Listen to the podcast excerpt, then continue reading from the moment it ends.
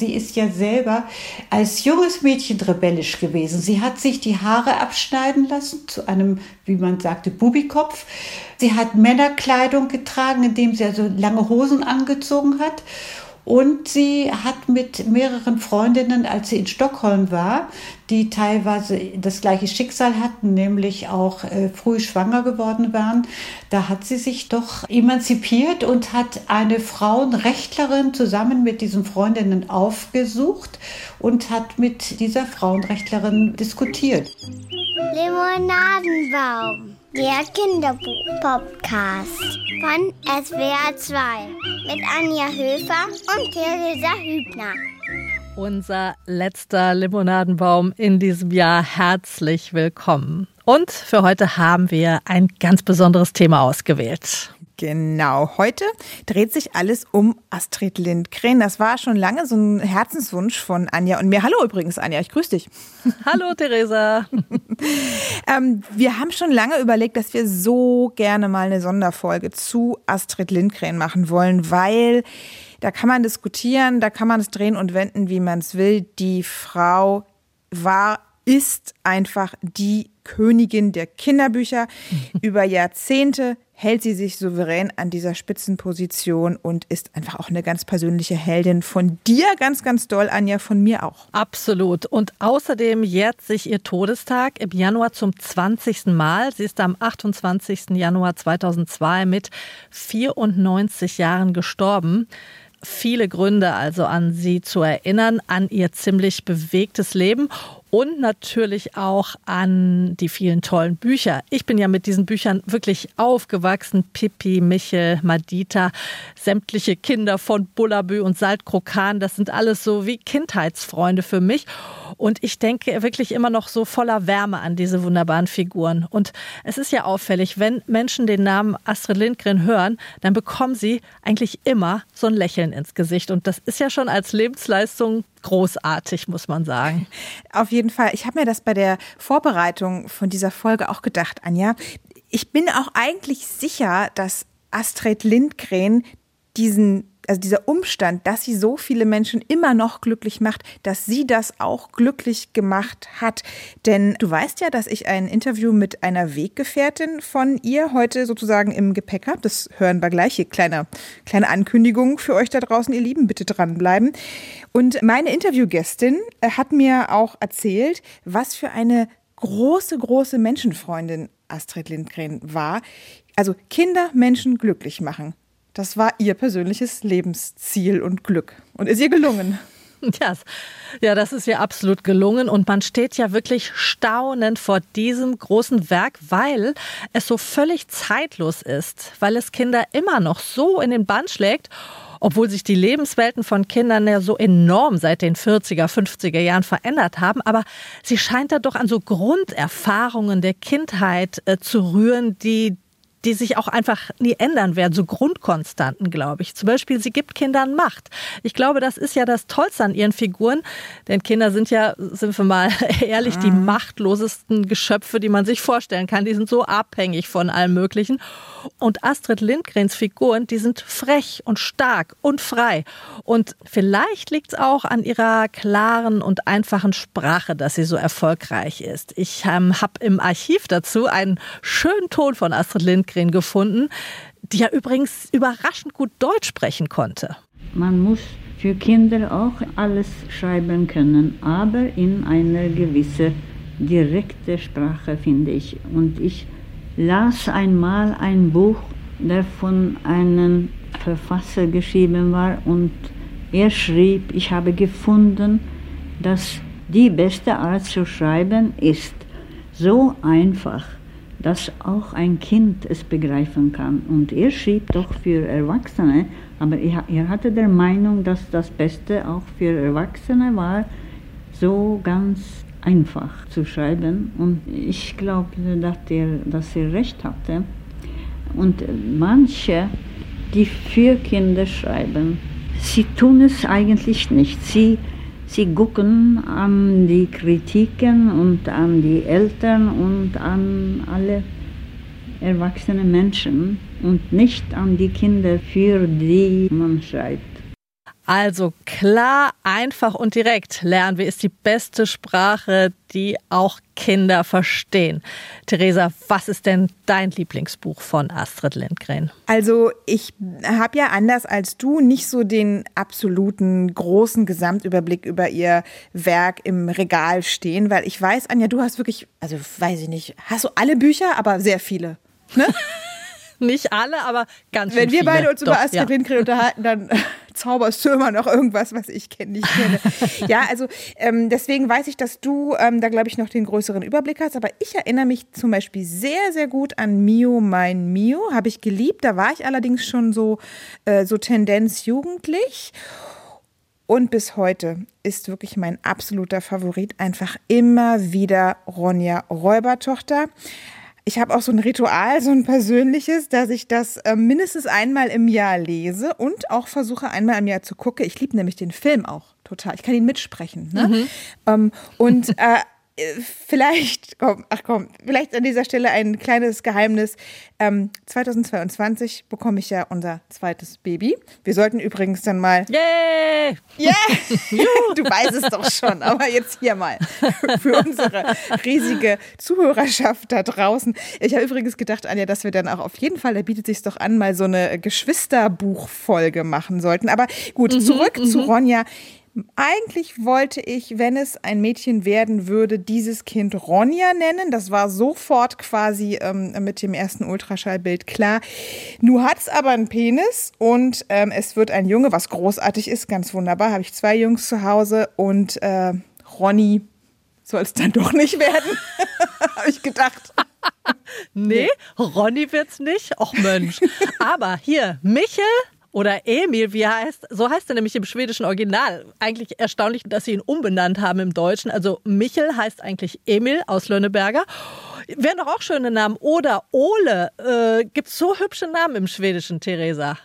Ich habe noch an Kalle gedacht. Von Kalle Blomqvist. Auch sehr schön. Okay, aber wir schweifen ab. Also meine Namenswahl, äh, wir dürfen gespannt sein. ja, also ich habe auch noch ein bisschen Zeit zu überlegen. Und äh, lasst es euch dann hier natürlich wissen an dieser Stelle, ihr Lieben da draußen. Ähm, so, dein Lieblingsbuch, Anja, dein Lieblings-Lindgren-Buch. Ja, also meine Lieblingsfigur ist Madita. Über die habe ich ja in unserer Limonadenbaum-Folge über unsere ganz persönlichen Kinderbuch-Favoriten schon viel erzählt. Und dann ist es tatsächlich auch äh, Pippi Langstrumpf. Die habe ich wirklich total verehrt. Ich habe auch diese Filme unglaublich gemocht. Ähm, meine Tochter liebt sie auch, die ist fünf und will genauso stark sein wie Pippi und auch so viele Goldstücke haben. Ich habe sie mal gefragt, warum sie Pippi so mag. Ich mag Pippi Langstrumpf so gerne, weil, weil sie so viel Quatsch macht. Ja, das kann man wohl sagen. Was für ein Mädchen. Da kommt eine, die den stärksten Mann der Welt einfach umschubsen kann, die ganz alleine mit Pferd und Affe in einer Villa lebt und die dank einem Koffer voller Goldstücke materiell auch so völlig unabhängig ist. Das ist einfach großartig als Grundidee. Vor Pippi waren Mädchen ja eigentlich immer sehr schöne, aber dann doch sonst recht hilflose Geschöpfe und die mussten dann immer von einem starken Prinzen aus Schlössern oder Türmen befreit werden. Und wenn sie mal garstig waren, dann mussten sie zur Strafe einen Frosch küssen. Bei Pippi ist alles anders. Ja, die braucht keinen Prinzen, die jagt Ganoven, die ist frei, die ist glücklich, rotzfrech und aber auch herzensgut. Also ich glaube, das war schon wirklich eine Revolution in den Kinderzimmern damals. Und sie beharrt ja auch auf dem Recht, immer ein Kind bleiben zu dürfen. Ich möchte niemals erwachsen werden. Ich auch nicht. Dann kann man ja nicht mehr so schön spielen. Die Erwachsenen sind immer viel zu ernst. Genau. Warum muss man überhaupt erwachsen werden? Wenn man nicht will, braucht man es nicht. Ja, dafür gibt es ja die Krummeluspillen. genau. Liebe kleine Krummelus, lass mich niemals werden groß. Die Astrid Lindgren hat wirklich ohne Frage so eine Ikone äh, geschaffen. Aber auch Michel aus Lönneberger, Kalle Blomqvist, Karlsson vom Dach, Ronja Räubertochter, die Kinder aus Bullabü und all diese Bücher, ähm, die sind ja auch ganz stark von ihrer eigenen Kindheit beeinflusst. Sie hat sich selbst immer als Bauerntochter aus Smallland bezeichnet und hatte wohl auch eine glückliche Kindheit. Die hat sie in dem wirklich sehr, sehr schönen Buch Das entschwundene Land geschildert. Und da hast du auch was gefunden. Hören wir auch noch mal kurz rein. In der Erinnerung Was schlummert da nicht alles an Duft und Geschmack, an Lauten und Bildern aus einer verschwundenen Kindheit? Ganz unversehens kann all das wieder erwachen und fast so sein wie einst. Nein, jetzt habe ich geschwindelt. Ganz und gar nicht wie einst. Aber noch habe ich nicht alles vergessen, noch kann ich sehen und den Duft spüren und mich der Seligkeit des Heckenrosenbusches auf der Rinderkoppel erinnern, der mir zum ersten Mal gezeigt hat, was Schönheit ist. Noch kann ich an Sommerabenden den Wiesenknarrer im Roggen hören und in den Frühlingsnächten das Rufen der Käuzchen auf dem Eulenbaum. Noch spüre ich, wie es ist, aus Schnee und beißender Kälte in einen warmen Kuhstall zu kommen. Ich weiß, wie sich eine Kälberzunge auf der Hand anfühlt, wie Kaninchen riechen, wie es im Wagenschuppen duftet und wie es sich anhört, wenn die Milch in den Eimer zischt. Und noch kann ich die winzigen Krallen frisch ausgeschlüpfter Küken auf der Hand spüren. Der Erinnerung wert ist das alles wohl nicht. Das Besondere daran ist die Intensität, mit der man es erlebte, als man noch jung war. Ah, ja, da ist man doch gleich wieder in dieser herrlichen Astrid Lindgren-Welt. Oder man, man sieht die roten Holzhäuschen vor sich, so an einem sonnendurchfluteten Tag unterm Baum. Ah, das war schön. Aber das Leben, das ging für Astrid Lindgren nicht so unbeschwert weiter, wie ihre Kindheit war. Sie hat nämlich ja sehr früh ihr erstes Kind bekommen, den Sohn Lasse. Da war sie erst so 18. Und der stammte aus einer Affäre mit ihrem deutlich älteren Chef bei der Lokalzeitung, wo sie volontierte. Ähm, und ja, so ein uneheliches Kind, das war ja damals, 1926, ein echter Skandal. Sie hat ihn dann heimlich in Kopenhagen zur Welt gebracht und der Kleine war dann erstmal dort drei Jahre in einer Pflegefamilie, weil sie in Schweden ihre Ausbildung weitermachen musste. Und das muss ja, das muss ganz furchtbar für sie gewesen sein. Ja, wirklich. Die große Kinderliebhaberin Astrid Lindgren muss ihr eigenes Kind zurücklassen. Wie schrecklich muss das gewesen sein? Furchtbar. Ich habe gesprochen mit Astrid Lindgrens früherer Verlegerin Silke Weitendorf aus dem Oettinger Verlag. Die äh, durfte als Kind, als erstes Kind überhaupt die Pippi quasi Test lesen. Mit ihr habe ich ein Interview geführt. Das hören wir gleich. Ja, und sie hat nämlich auch mir erklärt, wie stark wohl dieser Schmerz, das Kind zurücklassen, das ist das Schlimmste überhaupt, wie ähm, stark das aber auch in ihre Bücher eingeflossen ist. Mhm. Ja, äh, man täuscht sich schnell. Es geht ja bei ihr tatsächlich gar nicht immer nur um heile Weltgeschichten, sondern die Figuren und die Bücher, die haben auch immer Brüche. Ich meine, geht schon bei Pippi Langstrumpf los die Mutter ist gestorben und der Vater ist irgendwo auf seinem Stimmt. Schiff unterwegs. Die, die wächst völlig elternlos auf. Äh, hat meine Tochter erstmal hochgradig beunruhigt. Ne? Die hat gefragt, wo sind denn die Eltern von der? Bevor man merkt, es ist auch ganz cool, in mancher Hinsicht alleine zu sein. Aber es gibt natürlich diese, diesen Verlust, der schwingt mit. Es gibt diese Brüche. Viele Bücher handeln eben von, vom Tod und vom Verlust. Also da ist sie dann auch, muss man sagen, mit ihren kleinen Leserinnen und Lesern einfach sehr ehrlich und sie zeigt, das Leben ist manchmal einfach auch sehr schmerzhaft. Und kommen wir noch mal kurz auf ihre Bio zurück. Ähm, sie hat dann als Sekretärin gearbeitet und in den 30er Jahren, da fing sie an zu schreiben. Zwei Weihnachtsgeschichten waren das, die am Anfang standen. Die sind noch damals anonym in einer schwedischen Zeitung erschienen. Und dann so richtig zur Schriftstellerin wurde sie dann Mitte der 40er Jahre. Diese Geschichte von Pippi Langstrumpf, die hat sie ja 1941 für ihre siebenjährige Tochter dann erfunden. Ne? Ja, genau, für Karin. Die lag damals krank im Bett, wollte eine Geschichte zur Ablenkung und hat sich dann auch den lustigen Namen Pippi Langstrumpf ausgedacht. Guter Name. Ja, eine, die Erfindung einer Siebenjährigen, äh, die Weltkarriere gemacht hat. Ja, und das Buch war dann auch Astrid Lindgrens großer Durchbruch, muss man sagen, in Deutschland. Da spielt der Verleger Friedrich Oettinger eine ganz zentrale Rolle. Aber das hören wir gleich in deinem Gespräch mit Silke Weitendorf. Du hast es gerade schon erwähnt. Sie war das erste Kind in Deutschland tatsächlich, das Astrid Lindgrens Bücher und vor allem Pippi Langstrumpf lesen durfte. Wie großartig ist das denn? Ja, absolut. Sie war ja die Stieftochter von Friedrich Oettinger mhm. und Tochter von dann Heidi Oettinger. Und genau diese Frage, dieses erste Mal diese Pippi-Geschichte lesen, ja, als Kind, das war auch meine erste Frage an Silke Weitendorf, nämlich, war sie denn dann gleich auch von Pippi direkt begeistert? Ich denke, ich kann mich noch erinnern, zumindest kann ich mich erinnern, dass es eine sehr seltsame Figur war, die äh, so ganz anders reagiert hat als die Kinder, die ich sonst aus Kinderbüchern halt kannte.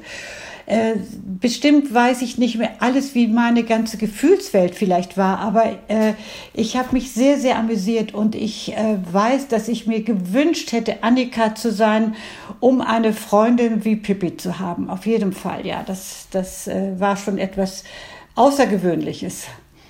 Ach, Sie wollten gar nicht selber die Pippi sein, die Verrückte, sondern lieber die etwas bravere Annika? Ja, ich war selbst ein sehr braves Kind damals, so, sowieso kurz nach der Nachkriegs- oder in der Nachkriegszeit aufwachsend. Da war man doch, äh, ja, schon viel braver eigentlich. Nein, also ich, ich denke, ich wollte nicht wirklich Pippi sein, aber ich hätte gerne eben Pippi als, äh, als Spielkameradin gehabt. Sie haben es schon gerade erwähnt, genau, Nachkriegszeit. Das Buch kam nämlich bei uns auf den Markt 1949, also wirklich wenige Jahre nach Ende des Zweiten Weltkriegs, lange vor so Stichworten wie Frauenbewegung oder 68er Rebellion.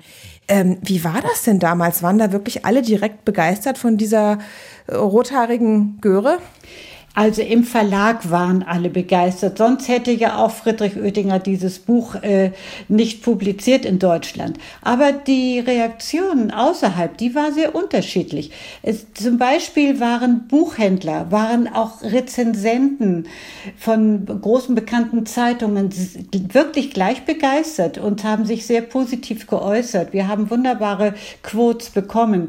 Aber äh, je mehr man von Hamburg sich nach Süden bewegte, desto weniger positiv wurde Pippi am Anfang aufgenommen. Und zwar von den Pädagogen.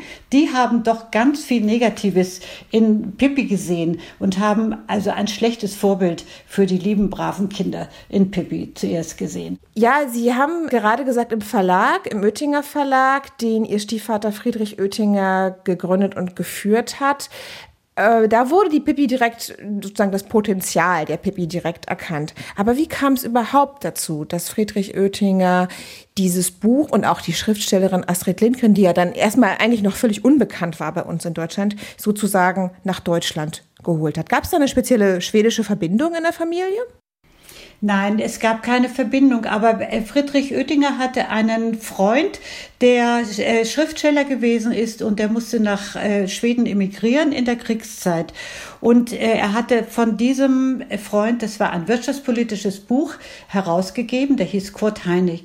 Und dieser Kurt Heinig hatte halt mit Friedrich Oettinger Kontakt, Briefkontakt und sagte, du musst mal raus aus dem äh, dunklem äh, Nachkriegsdeutschland. Du musst mal äh, sehen, wie es hier beispielsweise in Schweden zugeht, gerade wenn du einen neuen Verlag gegründet hast. Und hier gibt es sehr vieles Neues und Modernes. Friedrich Oettinger fuhr also nach Schweden mit der Bahn und er hat dort den Buchhandel besucht und hat dann dort in einer Buchhandlung auf der Kungsgatan das kleine Büchlein Pippi Langstrumpf gesehen und fragte den Buchhändler danach, äh, weil es halt so besonders aussah.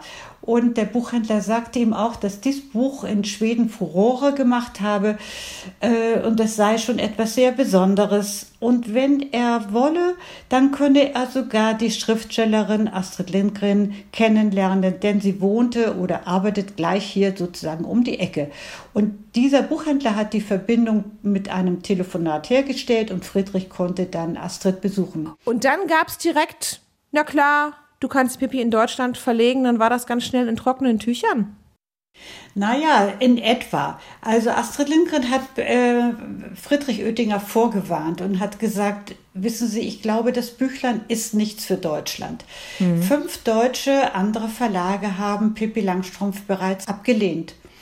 Da hat Friedrich aber gesagt, ähm, ich kann das, glaube ich, ganz gut selbst beurteilen. Ich kann äh, Dänisch lesen und das ist sehr ähnlich dem Schwedischen und hat dann doch die Option für die Pippi bekommen. Und am selben Abend hat er sich von Kurt Heinig äh, einen Teil aus Pippi so im Stegreif übersetzen lassen und er war begeistert. Er hat gewusst, das möchte ich machen. Die, dieses Büchlein ist genau für mich richtig. Und dann kam er nach Hamburg und äh, dann ist das alles sehr schnell gegangen. Er hat dann Astrid Lindgren kurz darauf einen Vertrag geschickt und äh, dann wurde das Buch übersetzt und zwar von der Frau des Kurt Heinig. Das war dann die Cecilie Heinig und dann ist es bereits im Herbst äh, erschienen und äh, ist dann noch vor Weihnachten, kurz vor Weihnachten, drei Wochen vor Weihnachten ausgeliefert worden. Sie haben auf jeden Fall später Astrid Lindgren selbst gut kennengelernt. Sie waren befreundet äh, mit ihr. War denn die Astrid Lindgren eigentlich so eine Art Pipi-Powerfrau oder selber eine Art Räubertochter? Wie würden Sie sie beschreiben? Auch so impulsiv und so stark und so durchsetzungsstark? Also sie war durchaus durchsetzungsstark, aber sie war nicht jetzt die Powerfrau, wie man sich das vielleicht äh, aufgrund äh, der Pippi Langstrumpf Bücher vorstellen könnte. Nein, mhm. sie war ähm, doch eine äh, Frau, die vor allem mh, hm, sehr äh, in sich ruhte und die äh, ihre zwar ihre Vorstellung hatte und die sie auch versuchte durchzusetzen, aber sie sie war eine in sich stillere Frau, also nicht jetzt so eine temperamentvolle, obwohl sie äh, wunderbar also herrliche Bonmots von sich geben konnte und so humorvoll war. Das ist eigentlich so eine, einen besonderen Humor hatte und auch einen Schalk in sich spürte, den man gerne wahrgenommen hat. Also, aber sie war vor allem eine sehr, sehr liebenswerte Frau und sie war ja äh, eine Person, die sich ganz besonders ähm, um Menschen kümmerte, um das Gegenüber, dass äh, man, also in dem Moment, wenn man also bei ihr war zum Beispiel, wenn man äh, bei ihr saß, war sie einfach interessiert an der Person, die äh, dort ähm, ihr gegenüber saß. Und sie hat immer versucht, ganz vieles zu herauszukitzeln oder zu erfahren. Sie war also so eine absolut eine Menschenfreundin, ja. Was glauben Sie denn, woher diese große, also auch Astrid Lindgrens Interesse speziell an Kindern, aber auch speziell diese Menschenfreundlichkeit, diese Zugewandtheit, woher das kam? Woher hat sie das genommen? Aus ihrer eigenen glücklichen Kindheit? Oder war ihr Leben frei von Schicksalsschlägen und dann auch Verbitterung war? Oder was würden Sie sagen? Woher hat sie das genommen? Also sie hat sicherlich aus ihrer Kindheit ja ganz, ganz viel genommen. Das schlägt sich ja auch oder wieder in ihren äh, verschiedensten Büchern, aber sie war ja selber auch eine unglückliche junge Frau. Sie äh, hat ja doch Schicksalsschläge äh, hinnehmen müssen. Und sie hat das ja immer mit der Geburt oder mit dem so frühen Schwangerwerden begründet. Und die Schwangerschaft, die mit 18 Jahren schon begann und an sich ja ungewollt war und dann doch eine, eigentlich eine, eine glückliche Mutter sein wollen. Das ging nur nicht für sie, denn es war in der damaligen Zeit gar nicht möglich, dass man als unverheiratete Frau mit einem Kind äh, so sich in der Öffentlichkeit zeigen konnte. Jedenfalls nicht auf dem Dorfe da, wo sie gewohnt hat oder in der kleinen Stadt Wimmerbü. Ein Dorf war es ja nun nicht. Mhm. Und sie musste das Kind ja gleich nach der Geburt weggeben. Sie hat ja das Kind sowieso anonym in Kopenhagen bekommen. Dort gab es eine Klinik, in der man anonym gebären konnte. Das wäre in äh, Schweden auch nicht möglich gewesen. Und sie hat enorm darunter gelitten, dass sie von dem Kind getrennt wurde und dass sie drei Jahre lang das Kind bei dieser Frau in Kopenhagen lassen musste, die zwar ganz reizend für den Lasse oder Lars gesorgt hat, so lange bis sie selbst krank krank wurde und das Kind nicht mehr weiter bei sich hat wohnen lassen können und glücklicherweise dann Astrids Eltern doch das Kind übernommen haben und so dass sie dann also zumindest den Lasse in der Familie wusste, mhm. bevor sie selber dann geheiratet hat. Das war ein paar Jahre später und dann auch noch eine Tochter, nämlich Karin, bekommen hat. Also diese Schicksalsschläge, dieses sich hineinversetzen in das Kind, das ohne Mutter aufwächst, das einsam sich vielleicht fühlen kann. Das hat Astrid ja in ihren äh, vielen Geschichten, die wirklich zu Herzen gehen, äh, immer wieder doch auch thematisiert. Neben allem humorvollen und neben allen witzigen Geschichten und außergewöhnlichen, aber das alleingelassene Kind in der Gefühlswelt des Trauerns, das hat sie ein Leben lang nicht losgelassen. Denkt man gleich an Mio, mein Mio, ne? Dachte ich. Absolut, Amio, Mamio unbedingt, aber auch äh, Bücher, auch wie Brüder Löwenherz. Die Pippi dass es vielleicht auch so ein bisschen in diese Richtung geht. Mhm. Aber Sie haben durchaus recht, bei mir ist Mio Mio auch immer sofort im Kopf. Oder Nils Karlsson Däumling. Oder auch die Ronja. Das sind ja so Kinderbuchfiguren, die, gerade auch die Pippi, die so ein bisschen auch oft in der Emanzipationsbewegung, in der Frauenbewegung äh, mit aufgeführt wurden. Also die erste Ikone der Emanzipation vielleicht, das habe ich schon öfter mal gelesen. Konnte Astrid Lindgren selbst mit diesen Begriffen was anfangen? Hat sie sich dazugehörig gefühlt? Vielleicht unterschwellig, aber sie hat das eigentlich immer negiert. Sie hat vor allem, wenn sie ja doch oftmals befragt wurde, was sie eigentlich bezwecken wollte, hat sie gesagt, gar nichts. Ich wollte mich selber mit, der, mit dem Schreiben dieser Geschichte ähm, belustigen oder ich wollte mir selber sozusagen et, etwas von der Seele schreiben, aber nicht äh, mich selbst erfreuen daran, aber nicht etwas bezwecken. Das war nie ihre Absicht. Kein politischer Auftrag, so, ne? Kein. Ähm Nein, gar nicht. Sie hat sich also später oft gewundert, äh, was äh, Menschen in ihre Geschichten hinein interpretieren. Da, vielleicht ist es ein bisschen Koketterie gewesen. Ich kann das nicht so ganz beurteilen. Zumindest hat sie keinesfalls vorgehabt oder mit dem Vorhaben, äh, die Geschichten zu schreiben, dass sie hier nun eine emanzipiertes, äh, emanzipierte Person beschreiben wollte, wie das Pippi war oder auch Ronja oder diese starken Mädchengestalten. Auch die Madita ist ja auf ihre Art auch sehr schon emanzipiert oder sehr stark. Oh ja, ja. Aber es ist in ihrem Lebenslauf auch nachvollziehbar, denn sie ist ja selber als junges Mädchen rebellisch gewesen. Sie hat sich die Haare abschneiden lassen zu einem, wie man sagte, Bubikopf. Sie war die Vorreiterin, die erste in, dem, in der Kleinstadt Wimmerbü, die so auftrat. Sie hat Männerkleidung getragen, indem sie also lange Hosen angezogen hat und sie hat mit mehreren Freundinnen, als sie in Stockholm war, die teilweise das gleiche Schicksal hatten, nämlich auch äh, früh schwanger geworden waren, da hat sie sich doch, doch äh, emanzipiert und hat eine Frauenrechtlerin zusammen mit diesen Freundinnen aufgesucht und hat mit dieser Frauenrechtlerin diskutiert. Also äh, insofern ist da doch einiges in frühen Jahren äh, schon passiert. Ja, zu guter Letzt, Frau Weitendorf, Astrid Lindgren hat rund 90 Bücher hinterlassen, darunter sehr viele Kinderbücher. Die Klassiker, würde ich sagen, die kennen wir alle, also Pippi, Ronja Räubertochter Karlsson vom Dach, Madita, Kinder aus Büllerbü, alle heiß geliebt und heiß gelesen. Aber vielleicht haben Sie ja noch den Lindgren Geheimtipp für uns? Vielleicht ein Buch, das nicht alle kennen, was äh, vielleicht nicht so viel Beachtung gefunden, was aber auch ganz toll ist. Wir hatten vorhin schon ganz kurz einmal den Mio mein Mio erwähnt. Also Mio mein Mio ist so für mich immer ein Lieblingsbuch gewesen.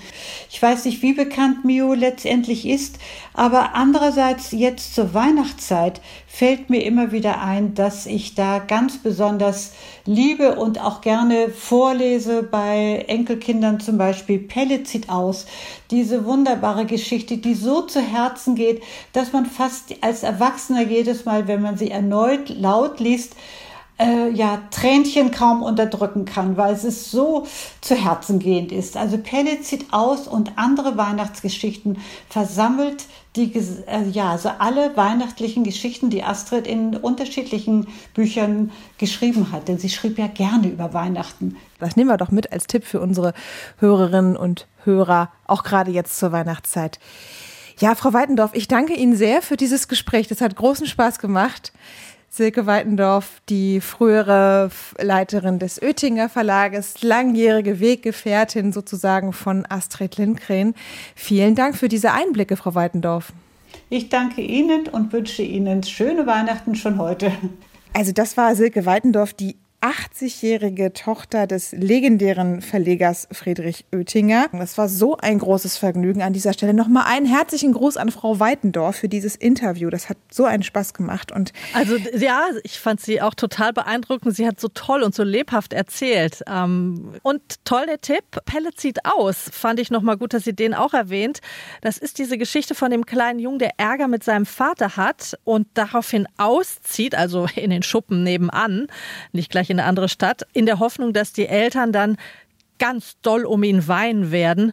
Wer aber dann weint, das ist natürlich Pelle, der sich am Ende dann dem Papa in die Arme wirft, als der ihm sagt, wie sehr er ihn vermisst hat. Es ist so eine kleine Geschichte, mit der sich aber doch sofort jeder identifizieren kann. Das ist ja diese große Kunst von Astrid Lindgren. Und sie hat auch mal erzählt, dass sie es so ähnlich selber erlebt hat. Sie ist auch als Kind mal ausgerissen. Da haben die Eltern aber nicht so nett reagiert und deswegen hat sie quasi in der Geschichte das kompensiert, dass der Vater dann kommt und den Jungen wieder in die Arme nimmt, weil bei ihr ist keiner gekommen und hat sie gesucht. Das hat sie sehr frustriert, hat oh. sie gesagt. Deswegen hat sie die Geschichte etwas dann umgeschrieben als späten Trost. Das fand ich sehr schön. Oh, da bin ich voll mit ihr. Ich bin auch mal ausgerissen, habe einen Zettel geschrieben. Ich reize aus, aber nur für eine Nacht. Und keiner kam. Und ich bin wieder zurückgegangen. Also ja, da sind wir auch schon bei unseren Buchempfehlungen, Anja. Ähm, die Frau Weitendorf hat den Anfang gemacht. Kurz vor Weihnachten müssen wir aber noch was nachreichen. Christoph von der Maus hat es ja in der letzten Folge auch nochmal gesagt. Leute, verschenkt Bücher an die Kinder. Das ist das Beste, was ihr für sie tun könnt. Und ich habe mir ähm, auch was rausgesucht von Astrid Lindgren, was ich euch ans Herz legen möchte, ihr Lieben da draußen. Das heißt, wie wir in Smallland Weihnachten feierten. Das ist ganz, ganz neu bei Oettinger, erschienen natürlich bei Oettinger und ist eine der letzten Geschichten von Astrid Lindgren. Mm, und da beschreibt sie, wie sie 1913 mit ihrer Familie, mit ihren Geschwistern, ihrem Vater, ihrer Mutter Weihnachten feiert. Und das ist äh, in der Ich-Perspektive geschrieben und mit wunderschönen Illustrationen, so ein bisschen im Retro-Stil von Cecilia Heikile ähm, illustriert. Ab vier empfohlen. Ich glaube, das funktioniert auch ab vier. Und es ist eine sehr heimelige, nostalgische, gemütliche Geschichte. Kann man äh, prima unterm Weihnachtsbaum lesen. Kostet 15 Euro und ist natürlich bei Oettinger erschienen. Und dann noch mein Weihnachtstipp von Astrid Lindgren. Das ist Pippi plündert den Weihnachtsbaum. Das ist eins der heißgeliebten Bücher meiner Tochter. Und das ist auch schon toll für die Kleineren ab drei oder vier Jahren zum Vorlesen, weil es auch wunderschön von Katrin Engelking illustriert ist. Hat so ein schönes großes Format, ist halb Bilderbuch und halb Lesebuch. Und das ist so eine schöne Geschichte, wie Pippi alle Kinder aus der kleinen Stadt zu einem großen Weihnachtsfest bei sich im Garten einlädt wo sie einen großen Weihnachtsbaum geschmückt hat.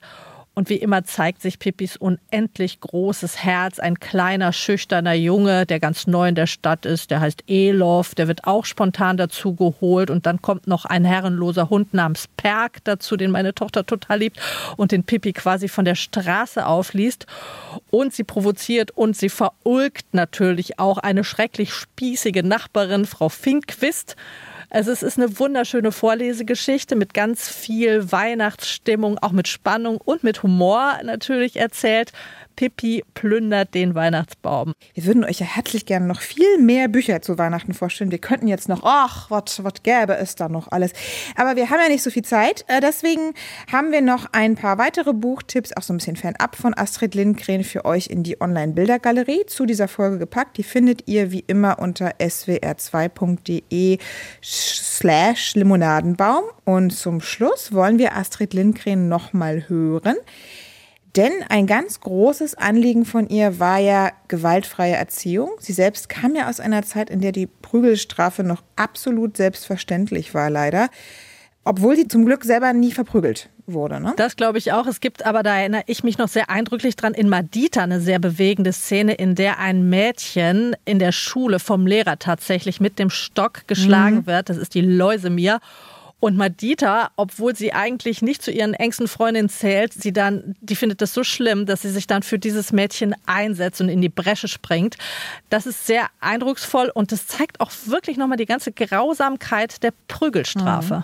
In Schweden gilt Gewalt an Kindern in der Erziehung seit 1979 als Straftat und das ist tatsächlich wem zu verdanken? Astrid Lindgren.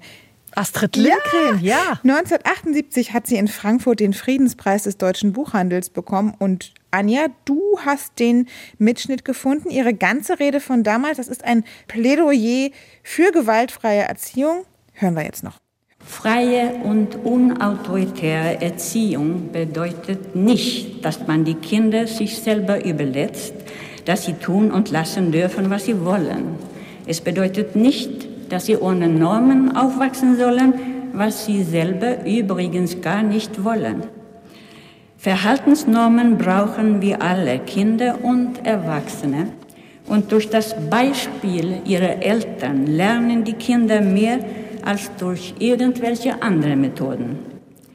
Ganz gewiss sollen Kinder Achtung vor ihren Eltern haben, aber ganz gewiss sollen die Eltern auch Achtung für, vor ihren Kindern haben und niemals dürfen sie ihre natürliche Überlegenheit missbrauchen.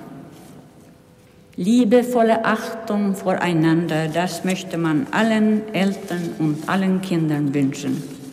Ja, liebevolle Achtung voreinander, das ist doch ein wunderbares Schlusswort. Das war unsere Sonderfolge Astrid Lindgren.